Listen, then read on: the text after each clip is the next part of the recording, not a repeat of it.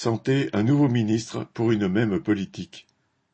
François Braun vient d'être nommé ministre de la Santé en remplacement de Brigitte Bourguignon, battue aux législatives. Elisabeth Borne n'est pas allée le chercher bien loin. Cet urgentiste, qui avait participé à la rédaction du programme Santé de Macron, a aussi été à la tête de la mission flash, entre guillemets, lancée début juin, censée permettre aux urgences de passer l'été. Braun y avait présenté quarante et une mesures, toutes retenues immédiatement par Borne. La situation dans les services d'urgence est en effet désastreuse. Faute de personnel, 120 services sur les 600 du pays sont déjà obligés de réduire leur activité, voire de fermer les week-ends ou la nuit, comme ceux des CHU de Bordeaux, Toulouse ou Grenoble. Alors que les urgentistes réclament des embauches, ne serait-ce que pour occuper les postes vacants, aucune n'est prévue dans les 41 propositions. Braun préconise, citation, de réguler les admissions, soit en triant à l'entrée les malades, soit en exigeant d'appeler d'abord le 15 pour que celui-ci fasse le tri, à l'exception des urgences vitales.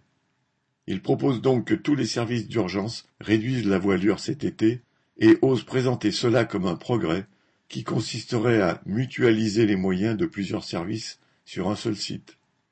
Les réactions des urgentistes ont été immédiates.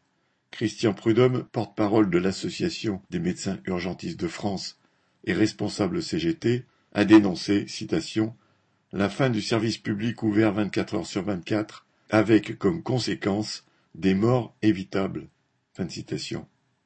Tous dénoncent l'idée de passer par le 15 dont les services sont depuis longtemps notoirement surchargés, sans parler du SAMU qui travaille déjà sur le fil du rasoir et où les problèmes de moyens humains et matériels sont aussi criants qu'ailleurs. Braun leur répond qu'il y aura une mise à niveau des effectifs du 15. Pour les salaires, Braun propose quelques mesurettes.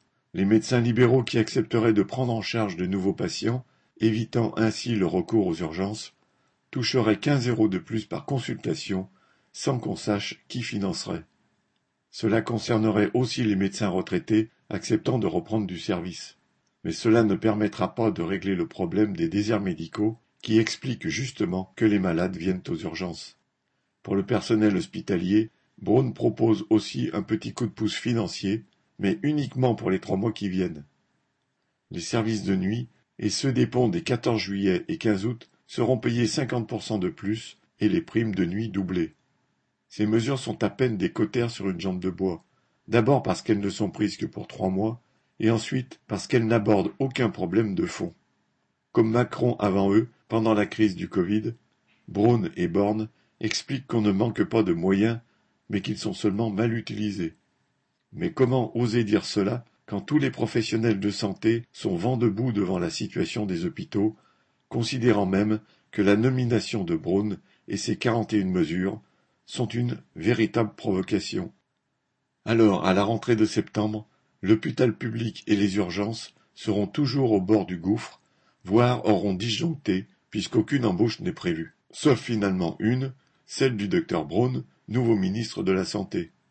Macron et Borne auront donc embauché au moins un urgentiste cet été, mais dont la mission sera de faire avaler les pénuries de personnel et de moyens à l'hôpital public. Cédric Duval